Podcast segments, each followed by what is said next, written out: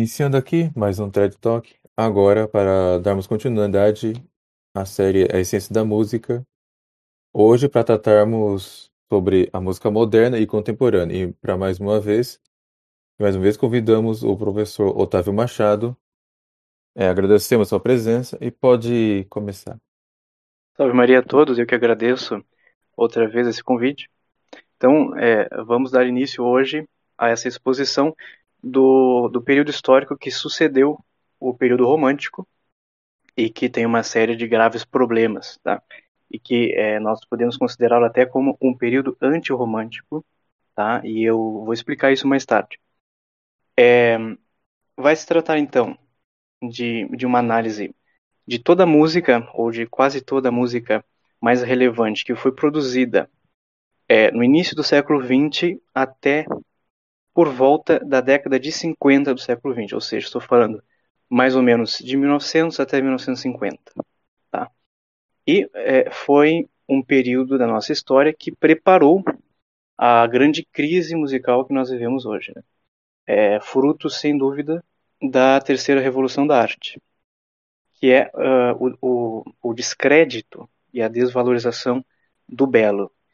Eu, particularmente, é, não gosto de, de falar que é, é a destruição do belo, porque o belo é Deus, né? E Deus não pode ser destruído. Então, é o descrédito que os homens deram ao belo e a sua desvalorização. E esta arte, nós vamos ver, é, ela se restringia, tá? Isso é muito importante, é somente a música acadêmica. Por quê? Vocês vão ir percebendo que do século XIX, do final do século XIX até ali, meados da década de 50 do século XX, a música de concerto, tá, ela vai ficando cada vez mais impopular, ou seja, o povo vai ficando uma, cada vez mais distante, tá? E é bom que a gente faça essa diferenciação, porque as coisas estão ficando mais complexas, né? E é preciso que a gente compreenda esses dois tipos de música, que é a música de concerto desse período e a música realmente popular. Né? E a música de concerto, como eu disse, ela vai ter um status cada vez mais elitista, né? É, mas não no sentido financeiro, mas no sentido mais intelectual, entre aspas, né? mais intelectoide. Porque vocês vão ver, e hoje a gente pode é, ter essa experiência de perceber que é, todas as artes elas, uh, elas vão servir é, de símbolo de um status uh, de status intelectual é, status intelectual vamos dizer assim.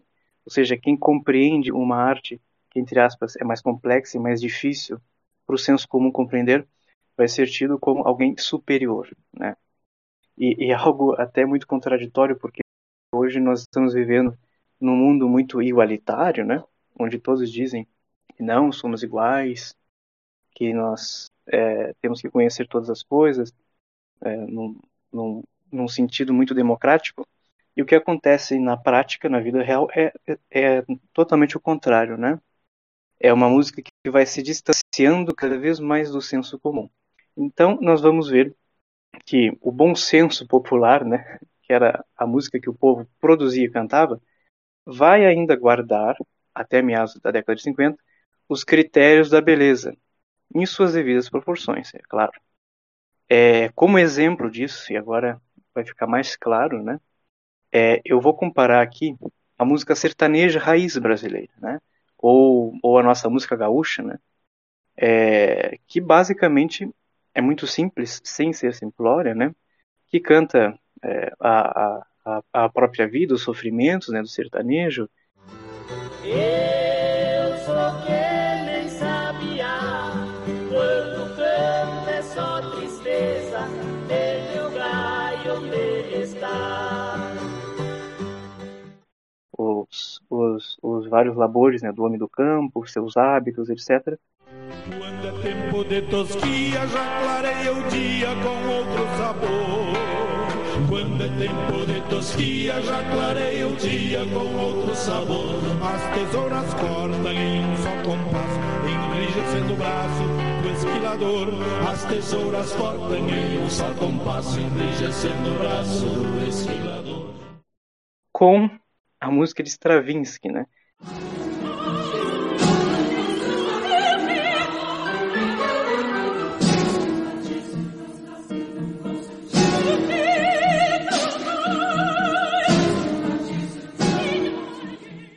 Podemos encaixar o, o Sater também? Com certeza, com certeza. Toda música popular brasileira que canta a realidade de forma que respeita também é, os, os, os parâmetros do belo pode ser considerada música popular boa, né? Assim como o, o, o nosso grande compositor né, de música popular, o, o chamado Elomar. Não sei se vocês conhecem ele, mas ele tem um estilo até um pouco medieval, assim, é, é muito interessante. Ele faz uma fusão é, da música nordestina com a música medieval. Elomar. Vai tremina, toda a criação das bandas de lá do Ribavião, chiqueira pra cá, já trovão. É muito interessante e pouco conhecido, né? Pouquíssimo conhecido. E é realmente a música popular brasileira, né, do verdadeiro Brasil, né, do Brasil real. Uh, e comparando né, com essa música de Stravinsky, que nós vamos ver, é, foi um dos grandes responsáveis por quebrar esses parâmetros da música, vocês notam, então, a, a grande diferença. Uma música simples, que o povo compreende, que o povo gosta, é, que, lógico, não é uma música assim para é, que sirva para nossa refeição intelectual no, no, sentido mais profundo, né? É, um, é uma música mais de fruição, como eu disse lá no primeiro episódio, mas é uma música que é saudável. É como uh, como um, um, um tira-gosto, né? Não é uma refeição completa, como nós vimos da, da música de concerto é, dos períodos anteriores, mas é um tira-gosto, né? É algo popular, é algo que o povo produz da vida real, então é algo bom. E a música de Stravinsky é diabólica, né? Porque ela quebra totalmente com esses parâmetros e ainda o senso comum não compreende, ou seja, os nossos sentidos não compreendem e é somente reservada a uma elite, entre aspas, né? que vai uh, compreender e ver beleza nisso. Ou não, porque eles mesmos é, dão um verdadeiro descrédito ao que é belo, né? E, e, é uma outra proposta, totalmente diferente. O Stravinsky, é bom lembrar, ele, é, ele era amigo pessoal do Pablo Picasso, que, bem, Isso, bem pela pintura de Picasso, bem, os dois se entendem bem, né? Os dois combinam direitinho. Ótima recordação, é. Exatamente. É a unha carne, né?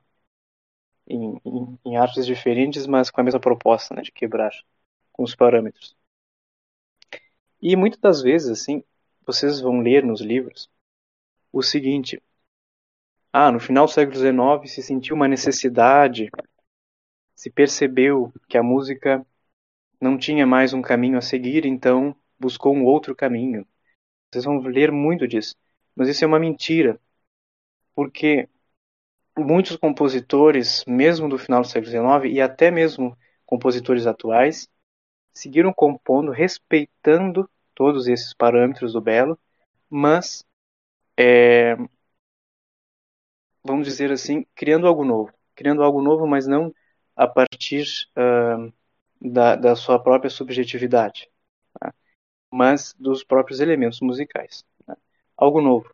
Porque o que se pode cair no erro às vezes é é, pensar que a música do século XIX é, não tinha mais nada a dar. Né? Então, se houve uma necessidade é, quase que incontrolável de se criar algo do, no, assim, do zero. Né? E o, o, o, o, que não é verdade, lógico. Né? Vocês vão ver depois é, como uh, alguns compositores ainda resistiram a isso. E vamos ver hoje os principais eventos que marcam essa história e que, de forma muito curiosa, isso que eu vou dizer agora, né, é, são referência ainda para alguns compositores, muito entre aspas, e artistas, entre aspas, também, e que, graças a Deus, eles, eles, eles integram uma geração que já está bem ultrapassada, né? É, a gente poderia comparar aqui esse grupo com os teólogos da teologia da libertação, que acham que ainda são é, são novos, mas na verdade todos estão aí na, na é, com seus é, 70, 80 anos de idade e isso é, foi uma fase que graças a Deus já está passando, né? Claro, ainda com seus resquícios, mas se percebe cada vez mais o interesse pela boa música, né? principalmente uh, pela parte dos jovens, porque vocês vejam que os compositores hoje que compõem no estilo moderno, tá? Esse estilo que quebrou com todas as regras, é uma geração que já está lá com os seus quase 90 anos e a maioria já faleceu. Então, uma geração nova vem surgindo, graças a Deus, né? E é lógico que nessa luta é, nós temos uma luta desigual, porque o que é belo sempre surpreende os, os que são verdadeiramente humildes e sensatos, né? É porque é uma falta de honestidade dizer que se goste ou que se ache beleza ou que se sente prazer ouvindo esse tipo de música moderna, a não ser né, que isso seja um reflexo da própria vida desregrada e que seja algo proposital, né, de quebrar as regras uh, por uh, uma simples rebeldia, tá, sem sentido. E nós vamos ver depois alguns compositores, isso é muito interessante, que perceberam o erro tá, e que no final da vida, ou quase no final da vida, com seus 70 anos, é, confessaram, não, eu vivi uma época conturbada realmente, mas por respeito à, à minha própria é, vida, ao meu próprio pensamento, às minhas percepções e a uma verdadeira honestidade intelectual, eu resolvi voltar para a música tonal. Né? A gente vai ver mais tarde uh, um relato de um compositor que falou isso. Tá? E mas, é, por outro lado, né, a gente tem uh, essa realidade dura tá, e cruel do lixo sonoro diariamente nas nossas ruas. Né? É só sair de casa que eh, nós vamos ver um número enorme de jovens, adultos e até crianças. Isso preocupa muito. Verdadeiramente, do fundo do meu coração, é algo que é, me perturba ver crianças cada vez mais jovens 6, 7 anos, 8 anos, 9, tendo contato com o lixo musical que nós temos hoje e que é, nós não vamos falar é, com muito tempo aqui sobre essas anti-músicas de hoje, porque o foco é falar para vocês o que causou isso tudo, né? Mas aqui se trata do funk, do sertanejo universitário, as... como é que é o nome daquele gênero que surgiu agora, gênero, né? Entre aspas, aquela paradinha, não sei como é que é o nome daquilo, não sei se você. Se... E, é, e é horrível, eles conseguiram piorar o sertanejo, cara. Eu não sei como. é uma coisa cunha. Me esqueci. A tendência é essa, né? Chegaram no fundo do poço, agora querem escavar o subsolo do fundo do poço. E... é, só tem um lado meu que verdadeiramente é, é, admira esse pessoal, que é a grande criatividade, ou a falta de criatividade, de conseguir uma coisa pior ainda, sabe? E eu não consigo entender. Exige um esforço é considerável, é... né? Não. É um esforço muito grande. Isso é próprio do espírito mal, né? Não basta alcançar o feio, tem que, tem que superar o feio. Exatamente. Bom, nós não vamos tocar muito nessas antimúsicas porque isso é, eu acho que está claro para todo mundo, né? Mas o que causou toda essa crise, né? E graças a Deus alguns estão resistindo a isso. Né? Mas o que é bom também é que essa música moderna ela não é nada popular, né? É... Primeiro que música de concerto em geral a gente não ouve na rádio, não ouve na TV, em lugar algum. E quando ouve, geralmente não é música moderna, porque o povo não vai gostar disso. Né? É... Mas assim, como uh... nós nós estamos encerrando assim essa, série de vídeos sobre a música, né? Eu quero recapitular algumas informações é, das duas revoluções anteriores, porque aqui, como eu disse lá no início, né, se trata da terceira revolução contra a arte, né, que é a revolução contra o belo. Aqui vai ser então uma uma relembrança, né, uma, uma lembrança do que já foi visto. Então houve uma primeira revolução da arte que foi contra o bono, o que é bom, né? E foi no Renascimento, né? que foi uh, onde nós vimos, assim, brevemente falando, né, alguns aspectos pagãos ou neopagãos que surgiram é, do seio de, de uma cristandade que já estava, vamos dizer assim, indo para uma decadência moral muito grande. Tá? Estava preparando o que viria séculos depois, tá? por causa é, dessa, dessa infidelidade, né? Depois, séculos mais tarde, no século XIX, no, no romantismo, né, houve a revolução contra o verum, contra a verdade, né? Ou seja, é, é toda aquela ideia de escapar da realidade, de viver um, um, um mundo de contos de fadas, etc. Muito resumidamente. E agora, por fim, né, no século XX, é a quebra total do, do bom, do verdadeiro, mas também do pulcro, né, do belo. Portanto, é, nossa temática de hoje vai ser contra é, sobre essa revolução e que, como eu disse, né, ultrapassou os níveis do tolerável e do bizarro, né? Essa esse termo bizarro, né, ele significa algo estranho. Não quer dizer que seja feio, algo novo, tá? Mas nem isso, porque é, no século XIX, lá no início do século XIX, né, quando surgiu aquele período romântico, a gente até poderia considerar como algo bizarro as músicas de Beethoven, e realmente foram, principalmente para aquela pessoa, para aquelas pessoas da época, né? Mas ele ainda compunha sobre os parâmetros musicais, né? Ele respeitava muito. Mas nem isso, né? Hoje eu nem sei se chamaria de ridículo ou o que é impensável, como eu falei há pouco tempo. E aqui eu quero fazer uma comparação sobre as três características do belo, né? É, mas o que nós vivemos hoje de música ou a anti-música é a oposição total, sem limites dos parâmetros da beleza que vimos na primeira parte. Ou seja, essa parte é importante. A integridade de uma coisa, a sua claridade e a proporção. Né? E o que temos hoje é o contrário, é a fragmentação a obscuridade e a discordância total das partes. Tá? É, como eu, eu poderia aqui, então, é, e, e vocês agora é, vão ver essa diferença, né? É, vamos, vamos ouvir agora um trecho do, do Magnífica de Vivaldi, o Depois Suite Potentes, tá? É uma música realmente bela, barroca, que nós já vimos no segundo episódio. E em seguida, é, vamos ver a anti-música de Schoenberg, o Pierrot Lunaire. Tá? Sem, sem, sem nenhum comentário para isso.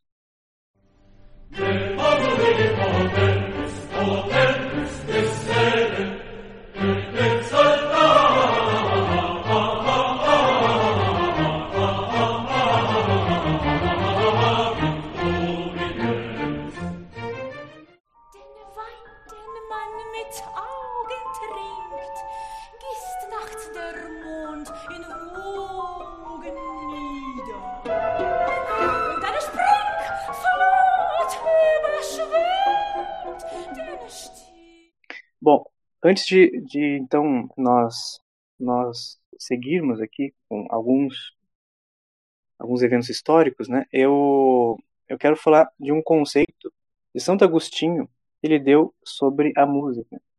É um conceito muito é, breve, é uma definição, na verdade, que ele dá e que eu achei bem completo, que eu nunca tinha lido em lugar algum. Eu não me recordo onde que ele trata sobre isso, mas a frase é a seguinte: A música é a ciência do bem modular. A música é a ciência do bem modular. Bom, ele diz que a música é a ciência. Né? Geralmente se fala, ah, a música é a arte de organizar os sons. Tá, essa definição é, não está errada, não está incorreta mas ele usa um termo aqui que, que vai em, em total desacordo né, com o que essa música moderna fez, que é a verdadeira ciência, né, que pressupõe uma inteligência, né, no, no, no caso nós, né, seres humanos, é uma inteligência que vai é, trabalhar em cima de um material sonoro, vai transformar esse material regularmente num tempo determinado. A inteligência que mesmo que de forma mais é, mais mais intuitiva, ela deve ser percebida, né? deve ter início, meio e fim. É como uma história, né? E a música moderna é o contrário. É como se eu dissesse aqui para vocês palavras sem sentidos, palavras aleatórias e perguntar depois se vocês se vocês compreenderam o que eu disse. Será que eh, essa definição você não viu no, não, tá, não está no Tratado de Música de- do Papa Agostinho? Provavelmente sim. Prova- Provavelmente foi de lá. Que é um composto de cinco livros, de seis livros aqui. É um trabalho gigantesco, né? Sim, sim. E eu acho que essa frase estava solta em algum lugar e aí eu, eu peguei aqui para o nosso trajetório. Mas deve É, ter sido bem, sim, com certeza. Deve estar em algum lugar desse, desses é, volumes. é, é, nesse, nesse, nesse colosso de, de, de escrito aí dele. Mas enfim. Isso. E, e assim, é, vocês perceberam a comparação que eu fiz, né? É, com a ciência de organizar e transformar os sons. Eu fiz uma comparação com a língua. Eu não posso falar palavras aleatórias que não têm sentido, vocês não vão compreender. E o mais curioso, agora só fazendo um parênteses, né? É que a é, é- é assim que essa revolução, né? Ela está querendo também quebrar os parâmetros da nossa língua. Vocês perceberam isso? Né? Com todes, issem, e assim por diante, né? Com, com esses, com esses pronomes neutros, etc. Então eles estão chegando, estão querendo. No próprio, no próprio meio católico também tem ó, aquelas orações em línguas, né? Que o pessoal Ah, sim, fala, também. fala- É, e ainda, ali, é, e ainda diz que é a língua dos anjos. Eu, até, deve ser, não, deve ser a língua de anjo mesmo, né? Mas É, mas é deve verdade. ser língua de anjo mesmo, mas enfim, não, não vou julgar, não vou julgar o interior das pessoas. Sim, sim, sim. Mas vejam o alto nível né, de complexidade desse, desse período. É, mas assim, por que que nós hoje não não sentimos estranheza, vamos dizer assim, diante de é, de tanta feiura, né, tanto musical quanto, quanto, quanto estética de forma geral? É que esse período, né, que de grandes revoluções, né, é, foi como cozinhar a rã, né? Porque não sei se vocês sabem, para cozinhar uma rã tem, leva horas e horas, né? Então foi lentamente, assim, aos pouquinhos, né? Não foi uma coisa brusca. Claro, houve um, é, um certo período de, de obras que surgiram do nada, mas que já estavam sendo preparadas e que realmente foi um choque para o povo. O povo não gostou. Mas aos pouquinhos vocês vão ver que é, o povo foi percebendo, não, isso é a música que, que, que pessoas instruídas, que pessoas acadêmicas estão compondo, então é verdade, né? Porque hoje se, se tem é, esse perigo, né, de nós cairmos nos especialistas dizem, os acadêmicos dizem que, que essa ciência moderna, entre aspas, né, que nos diz o, o, o que é real e o que não é, né? E o povo acaba caindo nessa mentira. É, e muito simplesmente que para desacreditar no belo, né? Ou seja, é, no, no mundo real, naquilo que é percebido pelos nossos sentidos, é, nós podemos fazer aqui uma, uma oposição, porque na arte moderna, como eu disse, o foco está na intuição contra a razão. Isso é diabólico, porque é, vejam que isso qualquer um pode perceber, né? Nem sempre o que vem da nossa intuição é bom, quase sempre é mal, né? Devido ao, ao, ao, ao, nosso pecado, né? né? Ao, ao nosso pecado original. É, por isso que a gente não deve confundir intuição com inspiração. Provavelmente a inspiração de um santo seja confiável. Não quer dizer também que esteja certo 100%, né? Mas temos que ter muito cuidado com isso. E como eu disse, a, a, a música vai se tornando cada vez mais uma espécie de espelho do que os seres humanos iam vivendo no seu interior. Né? Antes era, era algo mais objetivo, que vinha de fora, os parâmetros de fora, as coisas conhecidas. Agora é tudo muito subjetivo, cada vez mais, cada vez mais. Né? E, o, e, e, o nosso pecado é, mais, mais habitual, vamos dizer assim, ele nos desumaniza e deturpa a nossa inteligência tá? e deturpa os nossos gostos. Vocês vejam hoje, por exemplo, eu conheço gente, sem citar nome, que me disse que gosta de sentir cheiro ruim, que gosta de ouvir música ruim. E aí eu, eu claro, sem julgar, mas eu, eu fui perceber que a vida dessas pessoas era totalmente desordenada. E eu pensei, de onde vem isso, se não do pecado? Para mim é claro isso. E a música moderna também segue esse essa cartilha, né? Uh, e aí, claro, vai surgir esses dois extremos, ou a simplorice, né, da nossa antimúsica, é, que nós vivemos hoje, ou a complexidade intuitiva, tá? Que é aquela, eu gosto muito de uma imagem, vocês vão compreender agora 100% do que eu estou falando, né? Porque a gente conhece muito mais pela nossa visão do que pelos os outros sentidos.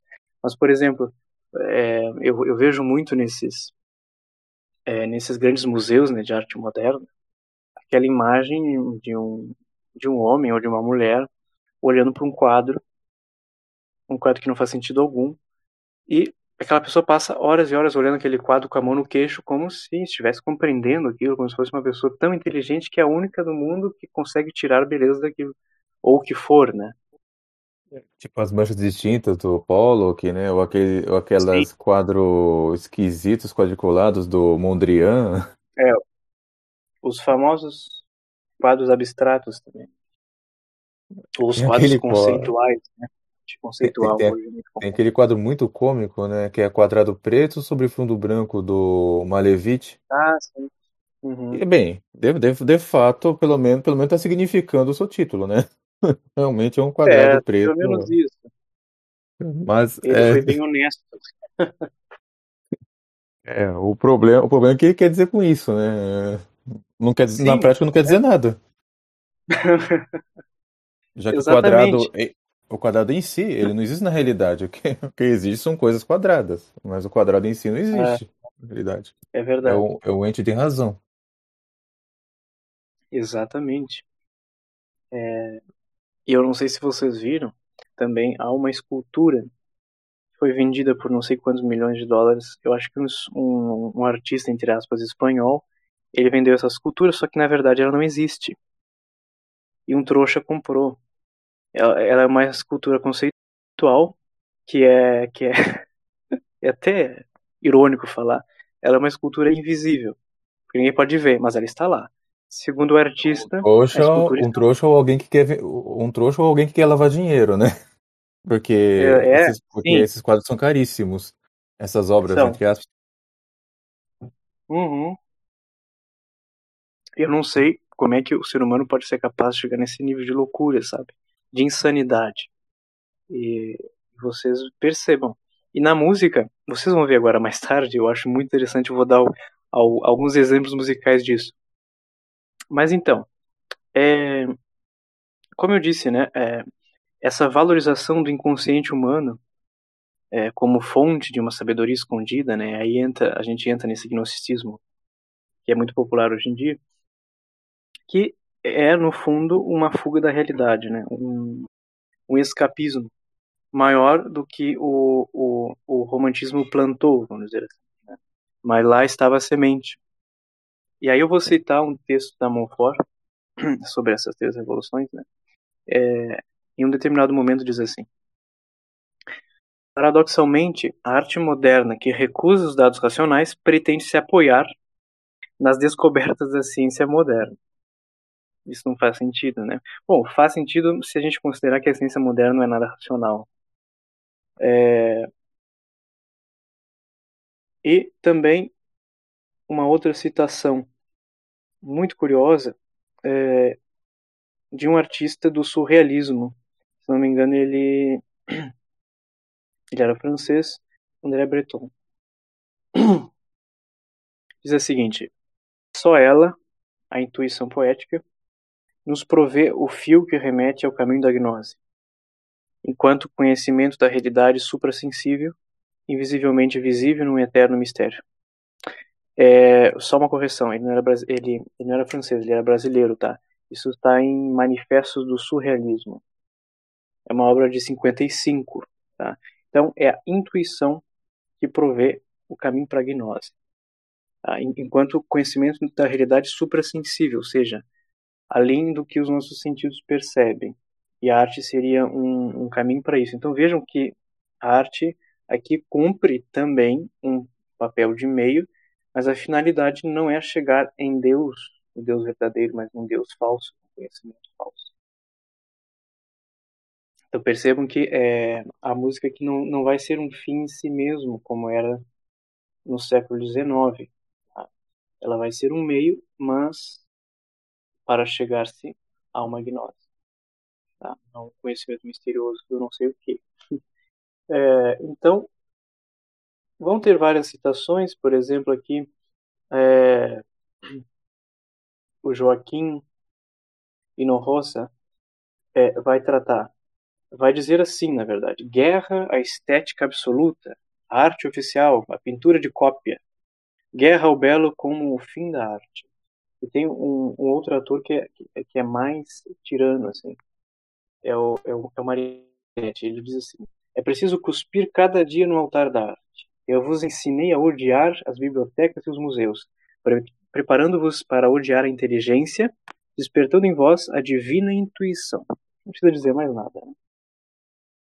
Bom, depois é, de falar brevemente aqui de, de, alguns dados mais filosóficos né, e, e, do pensamento sobre essa arte moderna que vem surgindo, eu vou falar aqui sobre alguns dados históricos. Tá? Então, nós vimos como no século XIX alguns compositores eles ousaram mais, eles expandiram mais a forma da música. Isso se deu com Wagner e Liszt. Na verdade, Liszt e Wagner, porque Liszt veio antes, né? que foram precursores do modernismo é, eles não chegaram no nível do atonalismo, né? Mas expandiram até os limites. E isso foi uma ponte para que se chegasse à música moderna. Né? Só para esclarecer os ouvintes, o modernismo não é o modernismo teológico, a heresia condenada por São Pio X na Patente, tá? Aquela heresia do Alfredo Loisy. É o, outro, moder, é outro modernismo que também é ruim. Uhum. Também é ruim. Exato, e, e que nós poderíamos fazer até algumas relações, né? Seria até interessante, mas é, é, é, é outra coisa realmente. É um modernismo musical? Tem paralelos é, tem... com o teológico, né? Isso, é, são, são bem paralelos e vocês vão ver por que depois aqui. As, uma coisa interessante aqui é que é, é dessa época é, a, a grande expansão do rádio, do fonógrafo, do telefone, do microfone, tá? Isso é, possibilitou uma produção maior de música, ou seja, mais pessoas produzindo. Isso quer dizer pessoas não capacitadas produzindo coisas novas, criadas do zero, né, porque é, foi-se dada essa liberdade maior. Né? Antes, para uma pessoa se considerar um compositor de música, ela devia pelo menos cursar um conservatório, fazer um curso de composição, fazer um curso de contraponto, fazer um curso de harmonia, e depois sim ser considerado o compositor, né? Hoje não, são essas bandas de garagem, né? Que, que tu, tu parte somente da tua intuição. E ali tu vais dizer, então, que tu és um compositor. Né? É, então tem que ter muito cuidado com isso. Não quero dizer, muito cuidado aqui, não quero colocar tudo no mesmo saco, né? Que é, não, não houvessem compositores autodidatas.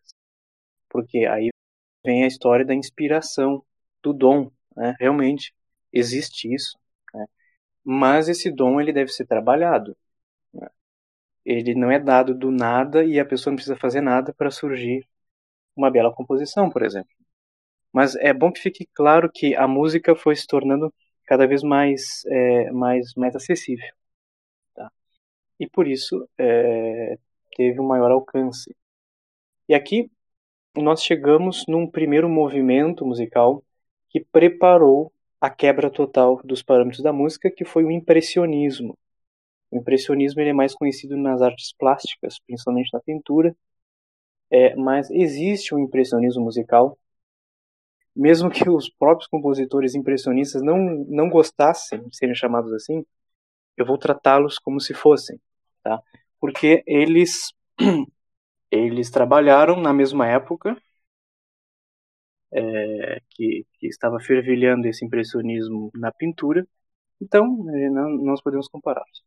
E foi um, um movimento parisiense, tá? surgiu na França, é um movimento pós-romântico, por volta de 1910 por aí, um movimento que durou muito pouco, tá? E eu não conheço nenhum compositor que seja moderno que trabalhe em cima disso. Talvez haja, mas eu, eu não conheço.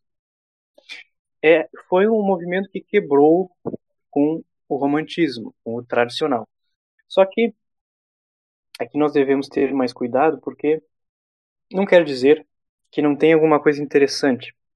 Porque como eu costumo falar, a quebra aqui não foi da, das regras da música, mas foi uma quebra de perspectiva. Por quê? Porque é, eles se voltaram para um pensamento mais oriental. Isso não quer dizer que seja ruim. Tá? É, significa o seguinte: trazer é, escalas estranhas ao homem, ao homem ocidental, né? trazer mais aspectos simbólicos e aí sim aspectos intuitivos. Porém, a tonalidade ainda era preservada, mas com sonoridades novas. Né? Então, é, eles eles arquitetavam algo novo, mas que tinha uma beleza particular. Vamos dizer assim, uma beleza bizarra, né? É uma nova forma musical e que preparou, lógico, né, o, o, o que viria depois.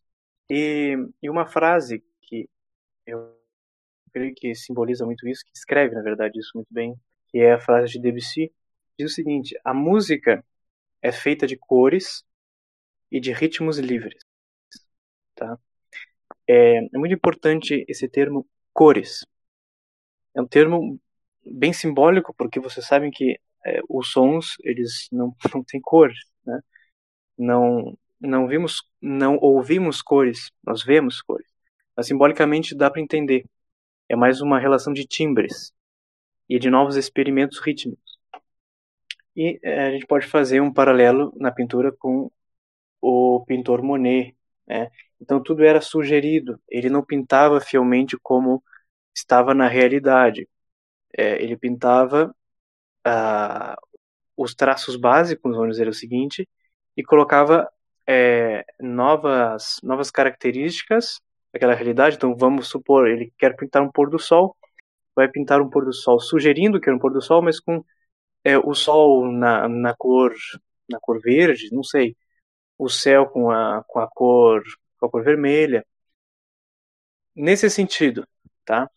Então, quem, quem tem contato com essa obra percebe que é um pôr do sol, mas que não é um pôr do sol mimético, é um pôr do sol que foi sugerido porque tem alguns elementos novos. E a música também tem essas características, né? E é, vem, vem muito da, da uh, do, do mundo dos sonhos, vamos dizer assim, porque vocês vejam, é, há uma pintura que nem é do século XX, na verdade, mas que preparou esse, esse movimento, é uma pintura de 1874. É a pintura Parte Domini, né? é um título até meio curioso.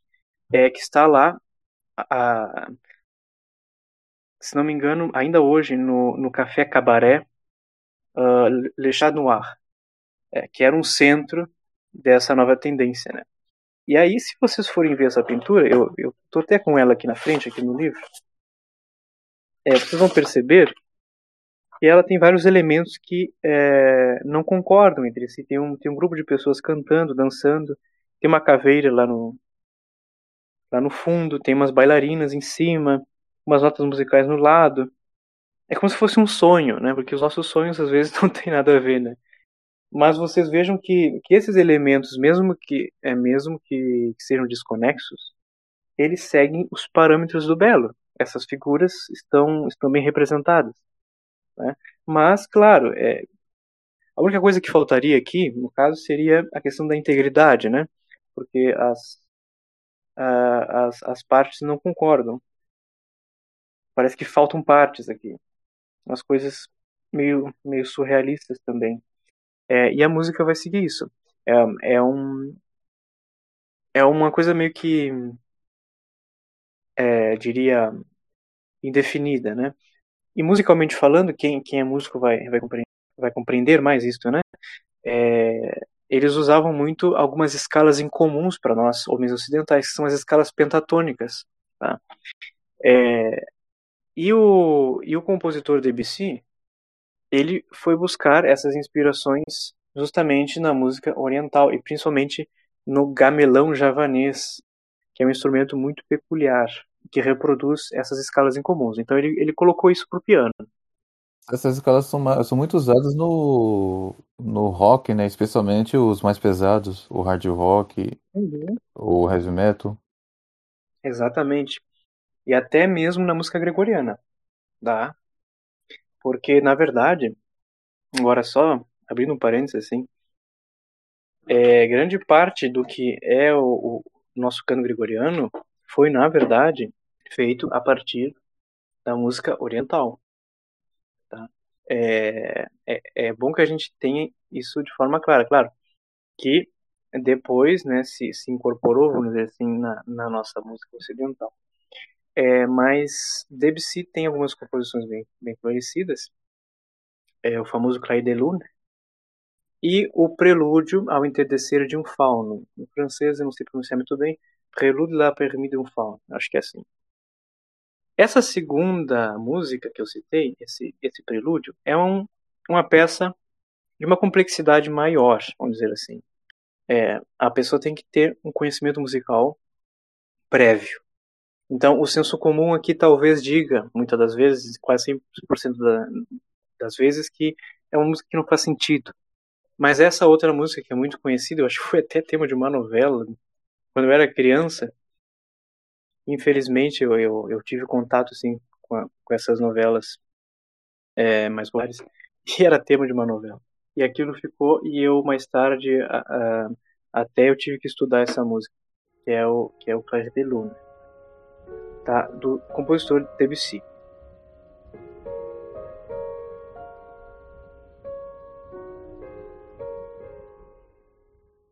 Então, esse movimento impressionista, ele preparou uh, o movimento modernista porque ele deu mais liberdade para a composição. Tá? E agora vamos é, chegar no movimento modernista em si. Eu quero é, ler um, um, texto que, eu, que está aqui num, num, num livro sobre a música que eu tenho em casa, que diz o seguinte: A novidade, porém, era o contexto da obra. A harmonia, a, a harmonia moderna aparentemente instável já não era empregada apenas em momentos estratégicos para temperar o mal musical. Agora não era mais é, para alguns momentos, era para toda a obra. Tá? São essas notas dissonantes. Aqui se usa o termo aparentemente instável, né? A harmonia moderna instável, ou seja, dissonante, atonal, e não tem um centro tonal é, de tensão e de resolução, como eu falei para vocês lá no, no, no, primeiro capítulo, né? É, vocês vejam que aqui toda a obra vai ser tensionada. E nas artes plásticas, não sei se vocês conhecem, provavelmente sim, existe um, uma, uma obra de arte, muito entre aspas, né? Que é símbolo da arte moderna, que é conhecido como o urinol. Eu não sei se o, se o Luciano conhece, provavelmente sim. Ah, sim, eu lembro. É do Marcel Duchamp. Né, que Isso, ele simplesmente pegou, pegou... Victório lá. Victório meio esquisito, né? Ele colocou um nome que nem assinou um nome que nem é dele, colocou é. numa exposição no museu. É bem muito bizarro. É, e, e só porque está no museu é obra de arte. É tipo os pisos do os pisos do museu também, né? Estão no museu. Ah, Ou sim, as lâmpadas do museu estão no museu, então. É, é tudo obra de arte. Eu, eu lembro de um fato que aconteceu, acho que até aqui no Brasil, né? Uma faxineira, faxineiro tava no museu lá e, e achou que, é, que tinha um lixo ali no meio de uma sala e aí limpou aquilo e depois no outro dia repreenderam essa pessoa porque na verdade ela, ela tinha recolhido uma obra de arte. Então vejam que nível absurdo. Que Eu assisti a um, a um vídeo do. É, da, daquele Joseph Paul Watson, né? Que, com quem eu tenho muitas reservas. porque é um Uhum. neocon, né? É um neocon. Sim, É mu- muito, muito ligado a certos grupos aí. Mas enfim, ele contou uma história aí que ele entrou no Museu de Arte Moderna por curiosidade e, tipo, ele quando tava, ele se cansou de andar, aí sentou numa cadeira que tinha ali e, o, e os guardas do museu chamaram a atenção dele porque a, a cadeira estava em exposição. E, tipo, você vê o nível da coisa, né? pois é. Exatamente. Então, nós temos que ter cuidado no Museu de Arte Moderna. É, na melhor das hipóteses, é melhor nem entrar, né? Pela- pelo entrar. bem da alma. Pelo bem da alma, Pelo é melhor nem entrar. Exatamente. E aqui eu, eu quero mostrar para vocês que no mundo da música existe também um urinol, tá? existe também, é, que é a obra Risveglio di una città, né? Que se- que seria a- a- uma simulação dos ruídos de uma cidade, do Luigi Russolo. E vejam que ele é um compositor que nasceu no final do século XIX, tá? em 1885, mas faleceu em 47 do século XX.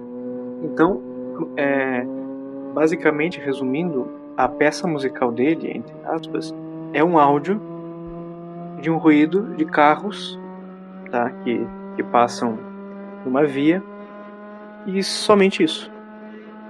São os ruídos da cidade. Isso é arte na cosmovisão desses artistas modernistas. Tá? Resumindo, eu posso, eu posso muito bem pegar o meu celular, colocar, gravar um áudio assim no meio da cidade e mandar para um gravador e Sim, quem sabe, qualquer- né? Qualquer um pode fazer É, isso. né? Então todos são artistas hoje em dia. Na época dele, ele usou com certeza usou um gravador, né? sim, sim. Resumindo, resumindo, hoje em dia só precisa de um gravador para ir. Aí Só isso. bastou. Com certeza. E, e assim, a- agora em, em- em termos mais técnicos, né? é, nós vimos lá no início que, que toda música tem três pilares, né? É, três realidades que constituem uma música, que é a melodia, o ritmo e o timbre, basicamente, né? E as melodias desse período, elas são curtas, são fragmentadas, é para fazer uma verdadeira oposição a todas aquelas frases mais poéticas eh, da música romântica, né? E em algumas peças da, da arte moderna, né? e, eh, esse parâmetro musical da melodia, ela nem sequer existe, tá? Que na minha opinião e na opinião de quase todos os teóricos da música é o principal de uma música, ou seja, é a frase, é o que dá sentido. É como se eu fosse comparar isso à fala, a melodia são as palavras, o ritmo é se eu falo mais lento, mais rápido. E o timbre seria a minha entonação, né? E o ritmo para a música moderna é, é o que mais predomina, assim, né? E, e o, e o mais curioso é a, é a polirritmia, ou seja, vários ritmos ao mesmo tempo, o que cria uma confusão mental é, muito grande. É realmente um caos, né? A gente vê isso no ápice na, na música do rock and roll, né? Muito ritmo, muito ritmo e somente isso, né? E os timbres. Aqui, nessa questão dos timbres da, da cor do som, né? É onde eles foram mais, mais adiante, mais ousados, porque nós ouvimos muitos sons estranhos, intrigantes e exóticos. Ou seja, como eu disse, né? É som de carro, tá? Tem um compositor até que escreveu, entre aspas, uma peça para alguns helicópteros. Tem um compositor que escreveu peça para buzinas de carro, ou seja, são um número considerável de carros, eu acho que mais de 100 carros numa, numa pista, e aí todos os carros eles, bu- eles buzinam ao mesmo tempo e, e aquilo é uma, é uma obra musical. Então só para vocês verem, né? e, principal, e, e de forma principal também, é, como né, nós estamos falando do século, século XX, é, nós vemos é, sons eletrônicos que é, é um som antinatural, né? Então vejam como isso produz um mal imenso para a alma, né? Para quem é, tem contato com esse tipo de música aqui, só para nível de conhecimento, é bom que tenha pouco contato, porque se ouvir por mais de meia hora é capaz de é, ter algum problema ali, seja físico ou seja moral, né? A dita, entre aspas, música eletrônica, muito provavelmente começou com um grupo alemão chamado Kraftwerk, que, que começou a criar essas músicas meio, meio, meio som de robô, meio, meio desumanista, meio não sei o que dizer. Sim. Pra você ver que a Alemanha, a Alemanha é um país curioso, né? Lá saiu muita coisa boa, né? Inclusive, alguns dos maiores compositores saíram de lá. Mas é, só que de lá também que saiu Lutero e esse tipo de esse, esse tipo de música, entre aspas, né? É. Ou é 8 ou é 80, né? É uma coisa ou outra. É, Karl, Karl Marx saiu da Alemanha, mas tem outro jeito sim, que saiu da Alemanha. É um país muito peculiar. É, muito polarizado nessa questão. E uma outra peça musical que aqui eu, eu, eu quero poupar vocês, tá? Porque eu acho que não vale a pena eu ficar falando esse tipo de coisa porque talvez escandalize a todos. Porque eu, eu vou falar de algo aqui que não faz sentido algum. É... Existe um compositor, existiu porque ele faleceu em, em 92, recentemente, né? Ele nasceu em 1912, que é o John Cage. O senhor John Cage, ele teve uma brilhante ideia de compor tudo, entre aspas, uma peça que é chamada é, 4 minutos e 33 segundos. Eu não sei se você conhece, Luciano. Essa peça musical é simplesmente ela ela é, é, é assim, ela é tocada entre aspas no silêncio. Ou seja, vamos supor uma sala de concerto, é, eu sou pianista e vou tocar entre aspas essa peça musical. Então eu, eu me sento ao piano e simplesmente cruzo os braços e fico 4 minutos e 33 segundos em silêncio. Tem que ter um belo e senso de tempo, né? Pra ficar é. 4 minutos e 33 segundos, tem que ser bem cronometradinho. É. e o que é acontece? O... Sim, pode falar. Não, pelo, bem, pelo menos, pelo menos não tá agredindo os ouvidos, né? É, é, é porque é, é muito necessário que a gente ouça o silêncio também. Mas assim, veja um nível, né? Porque isso sugere que qualquer um pode compor uma música também, porque, né? É, é só ficar em silêncio. E aí, claro, tem uma ideia, aí o que, que eu digo, né? É tudo uma questão de intuição, de conceito, é, é, é tudo muito é, abstrato.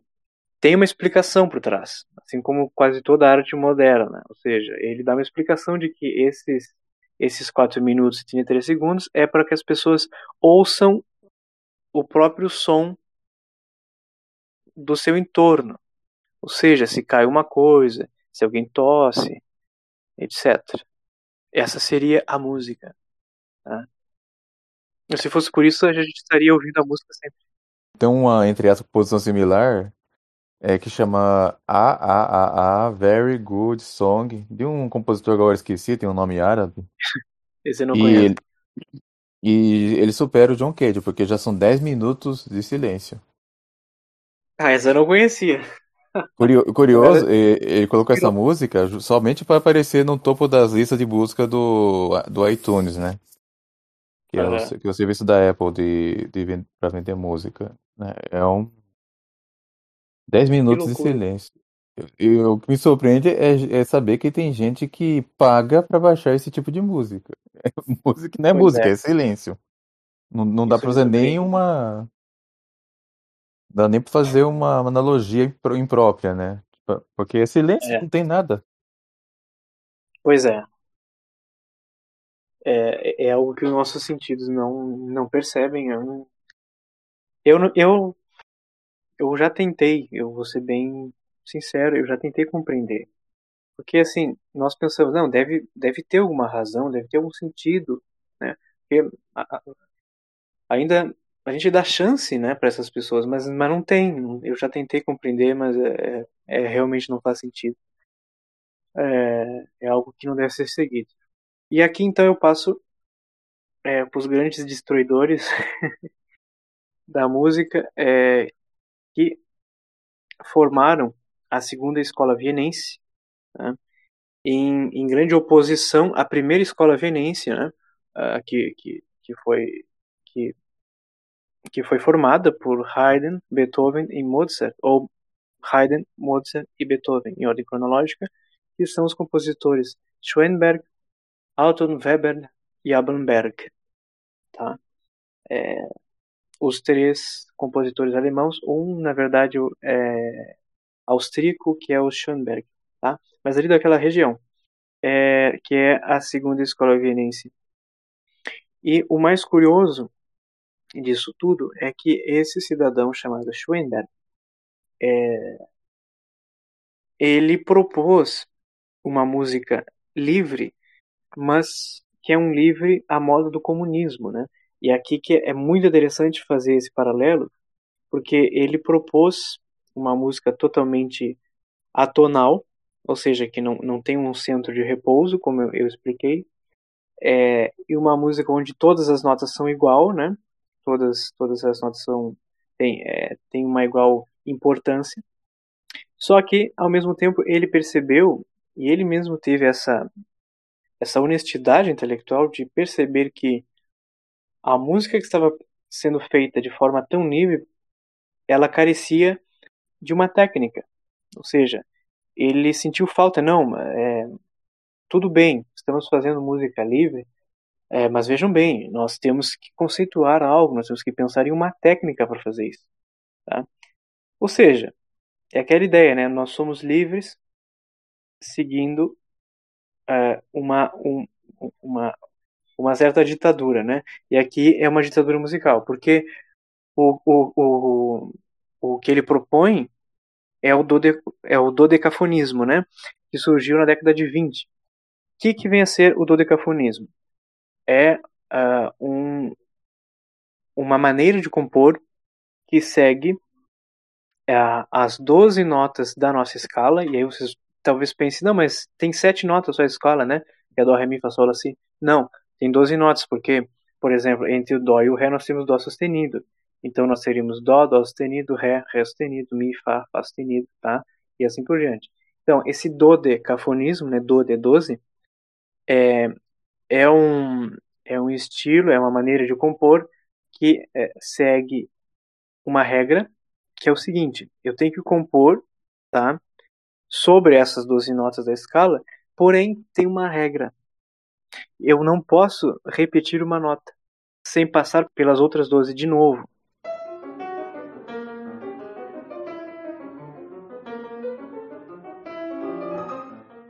Para que todas sejam iguais.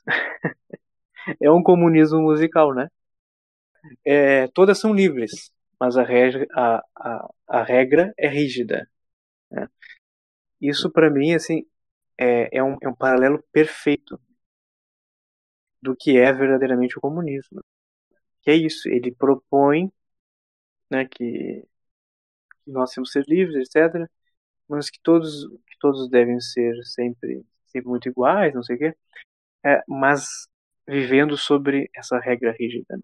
E, a, e, e, e vejam que essa música ela reflete essa realidade política e, e essa realidade ideológica, né? Só um parênteses, né? Apesar dos pesares, o, o hino da União Soviética é muito bonito, né? Convenhamos. Sim, sim. Pelo menos, pelo, tá... menos pelo menos tiveram bom gosto para usar no hino.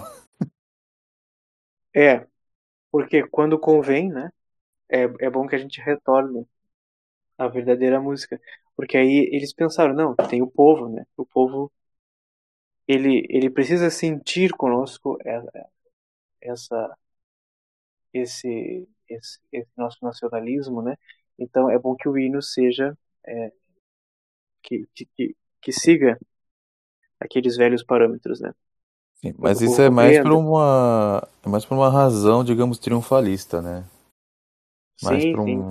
Igual, igual La Marseillaise do, do revolucionário francês, né? Um hino que musicalmente é muito bonito, mas tem uma letra horrorosa, né? Uma letra satânica. Uhum. É, bela comparação essa. E aqui, então, é, depois dessa breve explicação, dos que de fato destruíram toda, toda a nossa música, né, que infelizmente tiveram essa ideia de construir uma música atonal, depois nós vamos ver que vai surgir um, uma outra uma outra corrente que é o nacionalismo. Tá? E esse nacionalismo musical ele vai ser um pouco diferente do que nós vimos no romantismo. E aqui eu, eu quero falar somente de um compositor, porque é um compositor nosso, que é o Vila Lobos, que viveu essa época, porque ele nasceu em 1887 e faleceu em 1959, ou seja, ele viu tudo isso, né? ele, ele presenciou todas essas revoluções na música.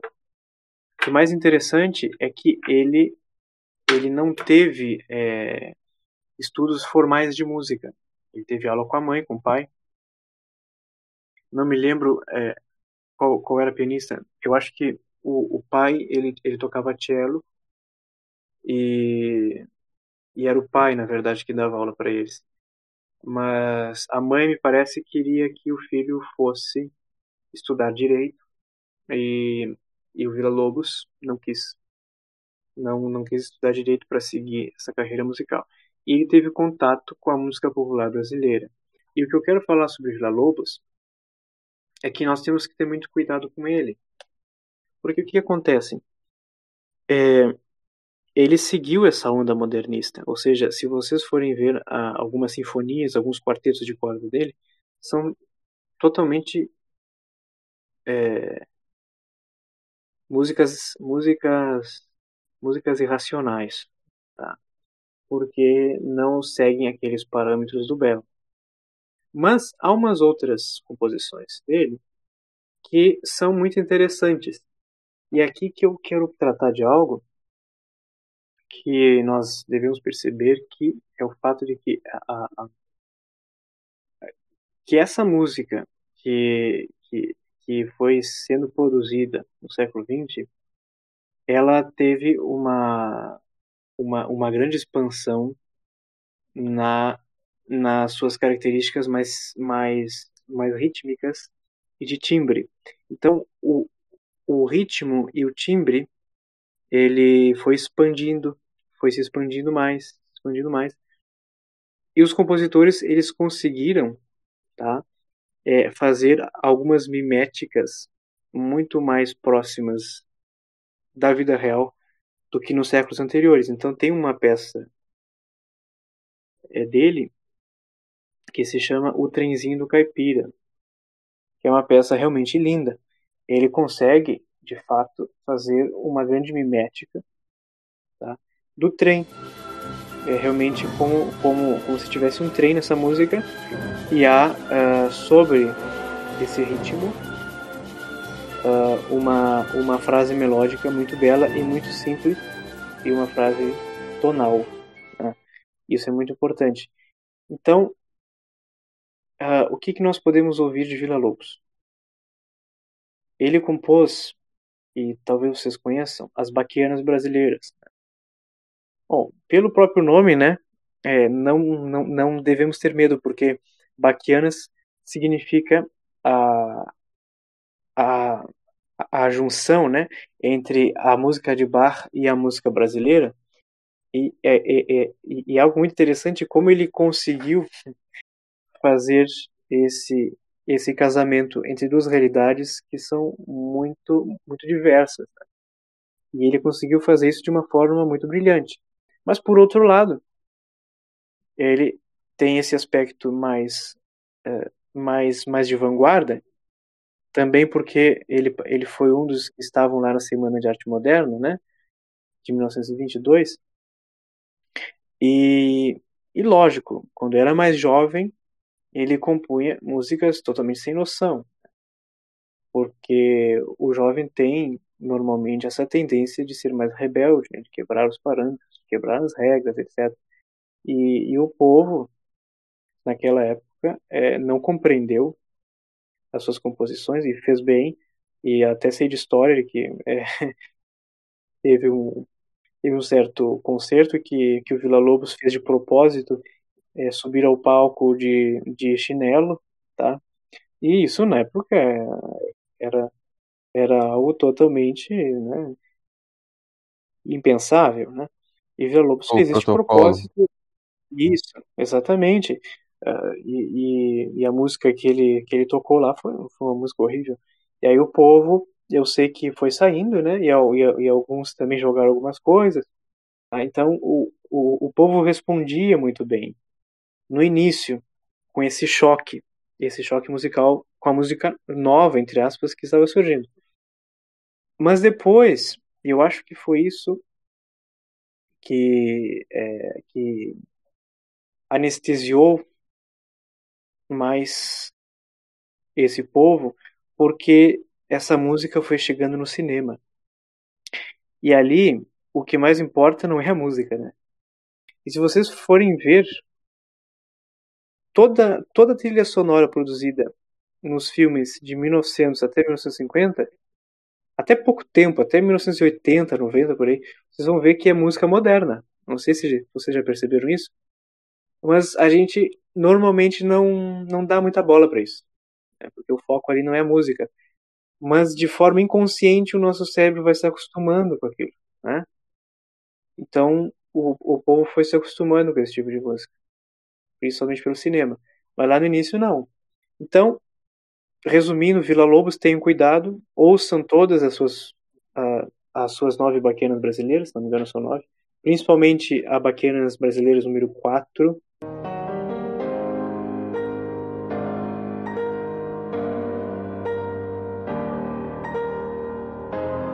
É uma peça lindíssima, lindíssima mesmo, tá?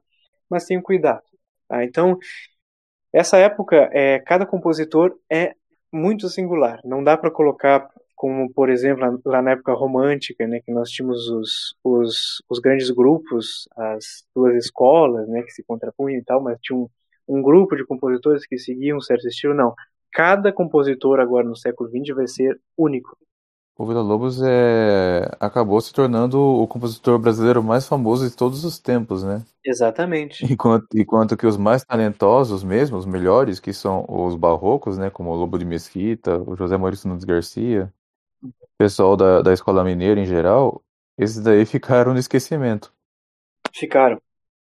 Só quem realmente pesquisa muito sobre música que, que, tem, que conhece algo deles. É. É, principalmente porque é mais próximo, né? É, é uma música mais próxima da nossa realidade. Já, já, já a música barroca não é tão próxima assim.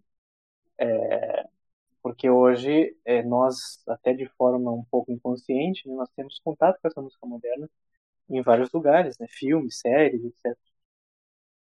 Então é mais familiar, mesmo que é, nós não tenhamos consciência disso.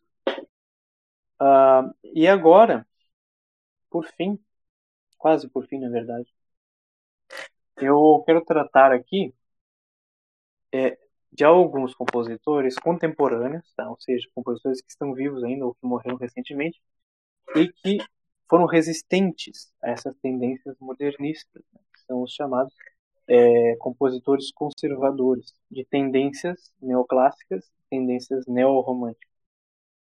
E, e aqui eu, eu não quero dizer que eles, que eles tenham feito ou que façam músicas barrocas e músicas românticas, porque isso é algo impossível.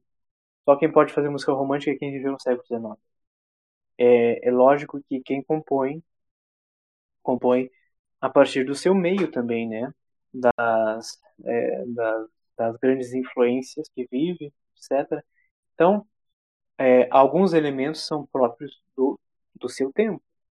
Um compositor, mesmo que do século XXI, que queira compor no estilo barroco, não vai compor exatamente no estilo barroco. Vai compor também tendo em vista as, entre aspas, descobertas. É o caso do Federico Maria Sardelli. Né? Sim, exatamente. Federico Maria Sardelli, que ele é contemporâneo nosso, ele é vivo ainda. Eu acho que até, até razoavelmente novo, né, pelo que eu vi em alguns Sim, vídeos ele é dele. bem novo, acho que tem 60 anos. E ele compõe no estilo barroco, mas é que é um barroco não tem como não tem como eliminar a influência atual, né? Claro, claro. Ma- ma- Mas ele compõe, ele compõe na base barroca. Tem umas coisas bem interessantes dele lá, inclusive. Tem sim, tem sim. E aí que eu quero dizer o seguinte, algumas descobertas musicais do século XX é, não, não, não foram as. tá? Isso é, é muito importante ressaltar. Alguns, alguns intervalos novos né, que, é, que foram, que foram desvendados é, e que há algum tempo atrás, e aí talvez more o grande perigo, né, porque nós podemos considerar que há 200 anos atrás, alguns intervalos, alguns sons combinavam e as pessoas gostavam e que não e que ao longo do tempo nós nós nós vamos evoluindo também e, e os sons também vão.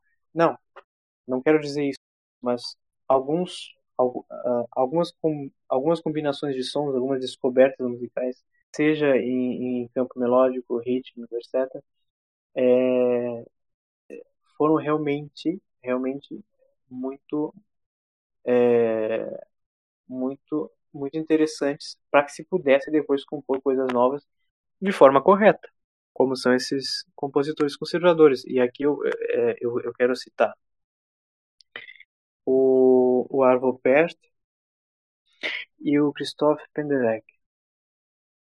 Tá? Que um está vivo ainda, que é o Arvo Pärt, ele tem 84 anos, me parece. E o Penderecki, ele, ele faleceu em 2020. Né? É, um- é um compositor polonês. E o, e o Pärt, ele é estoniano. né? É, e esses dois compositores, eles são muito interessantes porque é, são dois compositores que têm uma ligação forte com a, com a música católica. Não sei se professam, ou se professaram, né, no caso do outro que faleceu, a fé católica, não sei. Mas o interessante é que é, existem várias missas e, e, e vários motetos de temática religiosa e belíssimos que eles, que eles escreveram e que vale a pena a gente ter contato. O O Pärt, Arvo Pärt, salvo engano, ele é, ele é cismático oriental. Né? Mas, Ah, é a, a gente, a gente, a gente reza para que ele se converta, né? Uhum. Isso, eu, eu tava na dúvida. Mas se nota, assim, que são homens religiosos. É porque é, é, um, é um estilo de música ah, muito, muito espiritual, vamos dizer assim, de forma geral, tá? E o Pert, ele, ele tem um estilo minimalista. E, e, aqui eu quero tratar de algo muito interessante, porque esse estilo minimalista, ele vai ser o contraponto, tá? De toda a música moderna complexa.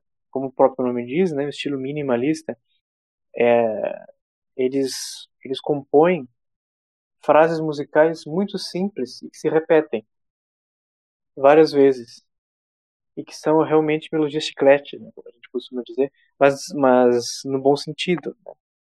É, então, é, são melodias de fácil memorização, simples e realmente belas.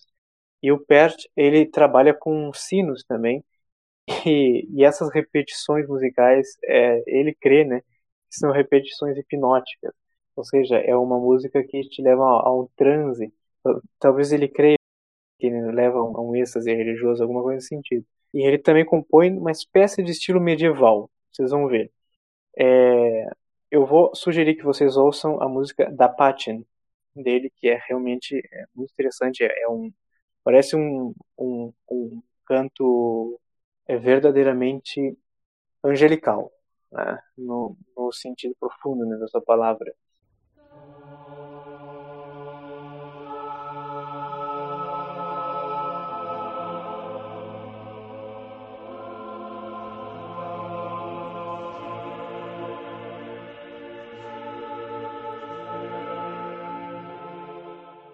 É, são vozes é, que cantam notas longas e que criam criam um ethos todo religioso, é muito interessante. E ele respeita, lógico, né, todos os, os parâmetros da música. E o Krzysztof Penderek é um compositor polaco, né, como eu disse. É, inclusive ele, ele, ele teve participação numa numa orquestra brasileira, eu acho que na orquestra da Petrobras, se não me engano. É, e ele compôs a, a Paixão segundo São João, também como Bach compôs, né? E, e vejam só que ele, ele compôs isso em 1960, né? Ou seja, num país comunista. E, e ali a, essa peça foi como uma, uma, uma bomba, né? Porque uma, uma peça religiosa, assim, deste nível, então ele, ele teve muita coragem. Uh, e ele, como eu disse lá no início, ele é um dos compositores que reconheceu os seus erros. Ele começou de, de forma é, de forma bem vanguardista, né, quebrando todas as regras, etc. E depois, passando os anos, ele repensou sua obra, né, e começou a, a compor dentro do, da música tonal.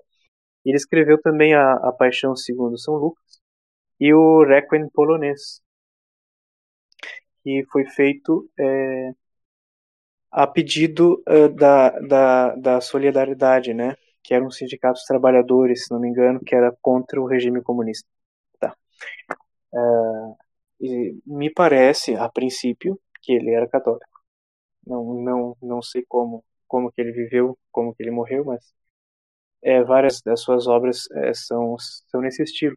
E dizem os, os teóricos, né, que conhecem mais de sua música, que, que ele somou todos os todos os, os vários estilos né, que passaram, estilo barroco, clássico, estilo romântico, e que dessa soma surgiu a música que ele compôs. Então, é uma música confiável. Então vejam que mesmo no nosso período, no período moderno, ou período contemporâneo, né, nós ainda encontramos boa música. E tem uma frase aqui, só para finalizar, que ele diz o seguinte: o estilo que me sinto honesto escrevendo, ou seja, isso aqui mostra que é, quando nós somos honestos com aquilo que percebemos pelos nossos sentidos, é, nós também somos verdadeiros, né? A, a gente costuma, é, no caso, assim, os compositores, nós costumamos compor a partir da realidade, não é, de, de algumas ideologias, etc. E ele ainda diz: é a representação do que a minha sensibilidade sente ser necessário dizer ao público e a mim mesmo. Então, a sensibilidade, né? Aqui a gente retorna aos sentidos. Então, ele, ele foi muito honesto. E agora, para terminar, é, nós falamos da música de concerto em geral, né? Agora, é, Vamos falar um pouquinho só sobre música popular, porque eu sei que tem um outro TED Talks sobre o rock and roll, e eu não vou falar sobre isso hoje, nem pretendo falar futuramente, talvez, é, porque não é muito da minha área de conhecimento. Eu, graças a Deus, não tive tanto contato com rock and roll. É, eu, acho então... que, eu acho que basta somar né, o primeiro episódio, o podcast sobre o rock, que, bem, é, o rock ah, fica sim, indefensável. Absolutamente sim, indefensável. Sim. Exatamente. Então, como eu disse lá no início, e agora para fechar, é, a música popular, ela até meados da década de 50, 60, ela seguiu aqueles parâmetros da, da música bela, né? E aqui a, a, nós encontramos alguns gêneros, eu quero falar de gêneros que são mais familiares, tanto para nós quanto para os nossos vizinhos aqui dos países que nos rodeiam. Por exemplo, para nós aqui, nós poderíamos falar do choro, é, de alguns sambas, tá? Mas quero dizer samba. É, quando eu falo samba aqui, eu não estou falando da dança, mas da música em si. Alguns sambas, algumas bossa novas. E da volta aqui dos nossos países vizinhos, o tango, bolero, etc. E aquelas sambas de violão como do do Baden Powell, né? Que apesar do nome inglês é ah, brasileiro. Sim sim. sim, sim, sim. Vale muito a pena ouvir. Vale muito a pena ouvir. Claro. É de guitarrista, é... né? Sim, demais, demais. É um ótimo músico. Mas essas músicas populares, por exemplo, como o tango, o bolero, são e, e o samba também, a bossa nova, é, são gêneros que podem causar uma sensualidade em nós. Então, é como a cerveja, né? Nós não bebemos até cair de bêbados. A gente bebe até certo ponto, não, ah, aqui eu não posso beber mais. E essas músicas populares também, então a gente tem que ter um certo cuidado. Porque é, quem ouve tango não precisa necessariamente viver o estilo de vida do tangueiro, né? Como eu falei em um outro episódio, acho que lá no início, né? Quem, é, quem ouve samba bom não precisa ser sambista, né? Não precisa viver naquele é, naquela naquela situação sensual, né, do carnaval que, que nada tem de bom, né? Mas por pura fruição, né, para para nós é, para nós expandirmos assim o nosso espírito, às vezes vale a pena ouvirmos algo mais mais leve. Mas isso aqui no Brasil, tá? E esses ritmos, quase todos, eu acho que é todos, né? Eles são ritmos é, que que na verdade surgiram a partir da fusão de outros elementos, né? Não, não são músicas tipicamente brasileiras, por exemplo, se a gente pegar o choro, não é uma música é, que, que surgiu é, como cultura tipicamente brasileira, é, porque foi, foi uma fusão entre duas culturas, né? Eu, eu gosto sempre de comparar. O ritmo é um ritmo africano e a melodia europeia. Então, nessa fusão é que surge o gênero do choro. Tá? E a, é, eu particularmente gosto muito. É, mas lógico que eu, eu, eu, eu não ouço isso todo dia, né? Porque é, nos faz perder a sensibilidade se a gente ouve muito para aquelas coisas que verdadeiramente importam. Mas para relaxar um pouco, às vezes é algo necessário. E nos Estados Unidos, nessa mesma época. Não, perdão a interrupção, né? Não, eu só queria dizer que um amigo, um amigo, meu disse que a música mais autêntica brasileira, de, mais autenticamente brasileira de todas, é, seria a música caipira. Ainda que ah, não sim, seja 100, ainda que não seja 100% brasileira também em tudo, né? Mas sim, parece que é o que parece realmente é o que mais. Parece que é o que mais expressa mesmo, né? É, aquela, aquela coisa do assim campo. Como o né? fado em Portugal, né? A gente vê lá em Portugal tem o fado. É uma coisa que é puramente portuguesa. Não é uma coisa que veio de outros países e tal, né? Teve algumas fusões, algumas modificações, não, é português de fato. Né? É impossível Realmente. não lembrar do Brasil quando se escuta a, o Luzeiro do Almir Sater, por exemplo, né? Almir Sater que é um artista com quem eu tenho muitas reservas, né? reservas, reservas morais, digamos assim, né? Porque é um claro, claro. é ligado à Globo, essas porcarias todas aí. Só que eh, não dá para negar que as músicas dele são boas. Sim. Especialmente, especialmente essa, Luzeiro, né? Que é usado na abertura do Globo Rural, né? Inclusive. Aham. Uhum. Com certeza, então temos que ter essas ressalvas, né? E nos Estados Unidos surgiu nesse tempo, enquanto aqui no Brasil nós tínhamos o nosso grande compositor, né, é, Ernesto Nazaré, que ele, ele compunha o, o, tango brasileiro, que na verdade era um choro, né? É, vocês talvez já tenham contato com, a, com, a, com aquelas novelas de época da Globo, já tiveram contato quando criança, infelizmente, e a trilha sonora geralmente era era essa música do início do século XX. E enquanto isso, nos Estados Unidos nós tínhamos o Scott Joplin, é, que compunha no estilo do ragtime. Né? O ragtime era um estilo de música para cabaré, né, para salões, e era um estilo bem bem frenético, é, que foi na verdade a semente para o blues e para o jazz. Tá? E porque por sua vez é, digamos assim, desenvolveu o rock and roll. Então, por isso que nós temos que ter algumas ressalvas. Né? É, não quer dizer que a gente não possa ter contato com esse tipo de música, podemos, claro, mas com um certo limite. Né? Porque não, como eu disse lá no início, não é uma refeição completa, né? é, um, é um, é um tira-gosto. e, e aqui eu faço essa, essa diferenciação, então, entre a música moderna e a música de concerto, que vai ficando cada vez mais, mais distante do senso comum, enquanto a música popular ainda serve de consolo para o povo. Né? E aí é, nós vamos ver depois a total destruição também da música popular, e hoje nem se fala. Né? Mas graças a Deus, alguns compositores de música de concerto é, Inclusive eu, é, querem compor, né? Nós queremos compor respeitando os parâmetros da música que, que Deus mesmo foi que criou, né? Então, basicamente era isso hoje, é, de forma mais breve, porque eu sei que há outros há outros TED Talks que tratam sobre a música pós década de 50, né, ou dessa década em si. E e ali eles tratam de todos os, os, os seus problemas, né? Então por Eu isso só era gostaria. hoje. Não, só gostaria de pedir alguns comentários, né, se for possível, a Uhum, respeito claro. de, de trilhas sonoras de, de cinema, né? Porque tem, parece que tem alguns compositores que são bons. É, se, se bem que o, é, bem tinha, né, o Ennio Morricone, é, o Ennio Morricone, que morreu recentemente, né? Mas eu acho que, ele- acho que ele foi o melhor de todos, na minha opinião, né? Ah, tudo bem que os filmes são péssimos, né? Mas as músicas deles não dá Eu pra. concordo. É, tem, tem um filme é, que é o filme A Missão, que é, que é bem interessante, né?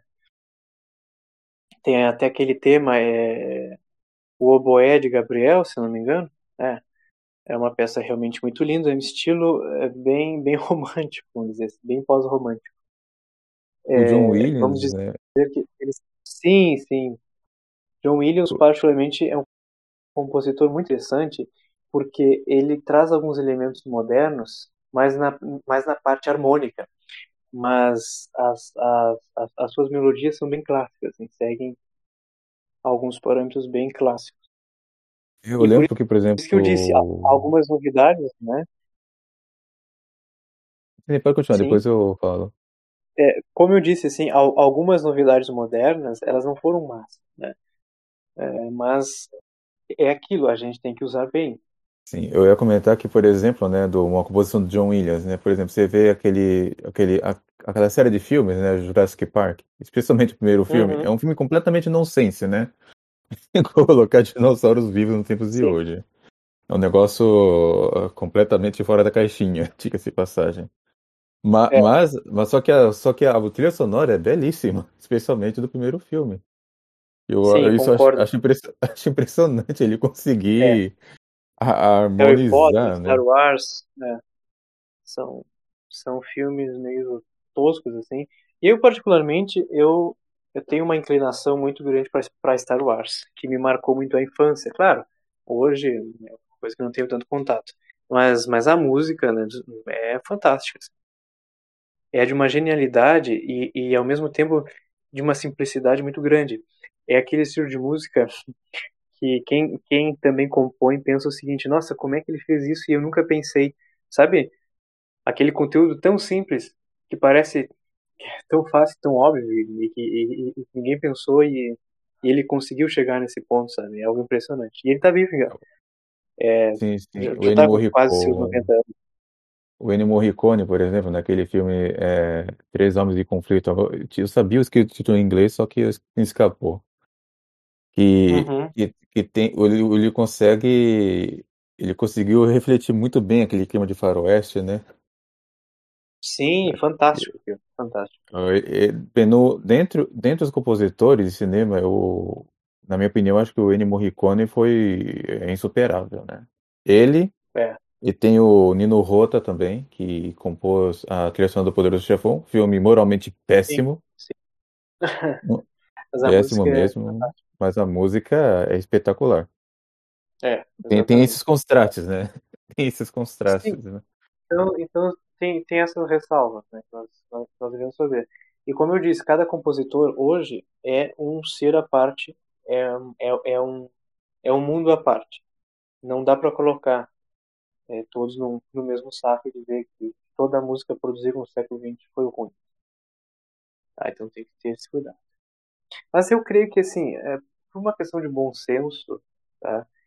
É, qualquer pessoa pode considerar e pode reconhecer o que é uma boa música, sem, sem nenhum problema. Às vezes eu vejo alguns comentários, né? Ah, eu posso ouvir isso, eu posso ouvir aquilo. Mas veja bem, é, antes de outra pessoa falar o que se pode ouvir ou não, é, a nossa própria consciência tem que ter essa clareza, né? De bom senso, de reconhecer. Será que serve para mim? Será que não serve? Será que objetivamente é uma música bela? Então eu tenho que ter essa capacidade de reconhecer. E também colocar a caridade, né? Pra, do tipo, será que eu posso recomendar essa música a alguém? Ah, sim, com será certeza. Que, será que essa música faz bem aos outros? Né? É claro que o bom senso nos diz também que a gente não pode colocar música para todo mundo ouvir como se estivesse prestando serviço público, né? Igual, igual fazem esses carros de Ah, som claro. assim. Não, não, não é porque tá tocando Vivaldi no carro que a gente vai colocar no último volume no carro, janela aberta e. É, tu sabes que isso é uma coisa muito curiosa, porque quem, quem ouve esse, esses funk pancadão, essas músicas tuts-tuts, que eu não digo, né, que, que são só duas notas, né, é, geralmente tem essa necessidade né, de se mostrar pro outro. Porque, claro, é uma música é, que, que não entra no, no nosso interior, é uma música totalmente externa, então que tende ao externo. E quando eu saio de carro, por exemplo, e claro, às vezes eu eu eu eu boto alguma música erudita, eu não sinto nenhuma necessidade de abrir as janelas e colocar todo o volume, porque eu já estou vivendo aquela música e, e aquilo já basta para mim. Mas esse povo não. Por exemplo, va- vamos supor, né? Se se esse se se tivesse alguém é, que tivesse esse gosto musical entre aspas e que vivesse sozinha no mundo, eu tenho certeza que ela não iria escutar essa música. Ela ouve essa música por uma convenção social, por uma convenção cultural. E é curioso, né? Que Mas- as pessoas que têm esse comportamento são justamente que os têm os piores gostos, né? É Exato. um negócio impressionante. Exatamente. Mas basicamente era isso da minha contribuição para hoje. Espero que vocês tenham gostado. Com certeza ficou, ficou bem satisfatória a exposição. Então, então é isso. Então podemos encerrar? Sim, por mim sim. Ok. Agradecemos então ao professor Otávio pela participação e pela exposição por esses, esses quatro episódios, uma exposição bem longa e ao mesmo tempo interessante, né? Pra, porque, de fato, a música é um assunto bem complexo, né? E, Com certeza. e, e, e claro, né? O pessoal deve perceber que essas, essas quatro vídeos ainda não... É só a ponta do iceberg, né? Sim, sim. Tem muito, tem muito mais coisa. Mas, para aprender o essencial, creio ser o suficiente. Então, obrigado pela participação e a todos que escutaram até aqui. É, salve Maria. Salve Maria.